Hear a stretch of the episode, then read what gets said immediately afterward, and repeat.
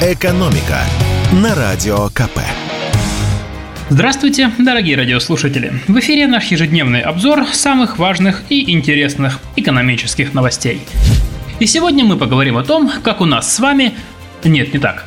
Мы поговорим о том, как у россиян, согласно статистике, растут зарплаты. По данным сервиса работа.ру, за год уровень зарплат, которые предлагают в вакансиях работодатели, в среднем вырос на 8%. А в некоторых сферах более чем на 20%. И на первом месте по росту окладов нет, вовсе не айтишники. Быстрее всего растут зарплаты в сфере бизнес-услуг и у сотрудников офисных служб. Это завхозы, секретари, логисты и так далее. За год у них поднялись оклады на 22%. На те же 22% выросли зарплаты у студентов и стажеров. Дальше идут э, сотрудники сферы образования, науки и культуры, плюс 16%. Затем идут работники сферы красоты и здоровья, где зарплаты повысились на 14%.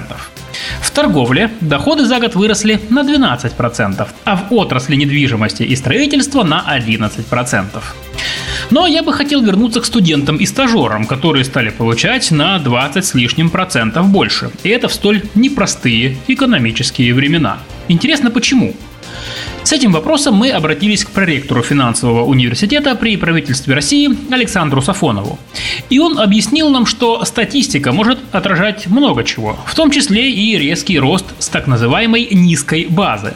Например, в прошлом году стажеру были готовы платить 5000 рублей, а в этом году из-за дефицита кадров ему платят аж 10 тысяч. Вот вам и резкий рост. А вообще, с точки зрения рынка труда, прошлый год был аномальным. Одни компании столкнулись с экономическими санкциями, другие со сменой владельцев, поэтому им было не до стажеров и студентов. Удержать бы основной персонал. Ну а сейчас рынок труда стабилизировался. Компании борются за свое будущее и в том числе думают о более привлекательных предложениях для молодежи, потому что ее катастрофически не хватает.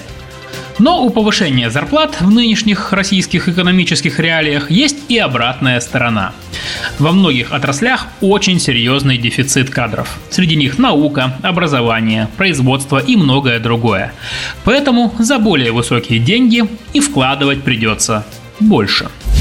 Ну а теперь новость для тех, у кого эти самые деньги есть. Если вы собирались купить новый «Москвич», то погодите, не спешите. Скоро для многих россиян он станет заметно дешевле.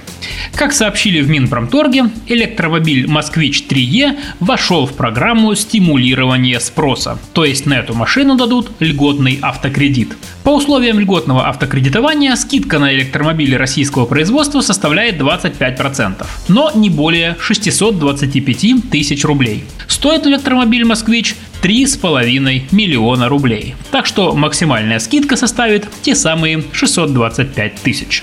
Напомню, э, льготный автокредит можно взять на любые отечественные автомобили, а также на китайский Хавейл российской сборки. Главные условия – машина должна быть новой и стоить не дороже 2 миллионов рублей. При этом для электромобилей ограничений по цене нет. В отличие от электромобилей, на обычные бензиновые машины скидка составляет 20%. Но Дисконт полагается не всем. Согласно нынешним условиям программы, льготный автокредит могут взять медики, работники сферы образования, мобилизованные, добровольцы и военнослужащие по контракту, а также члены их семей. Средняя ставка по автокредиту в российских банках сегодня от 10 до 12% процентов годовых.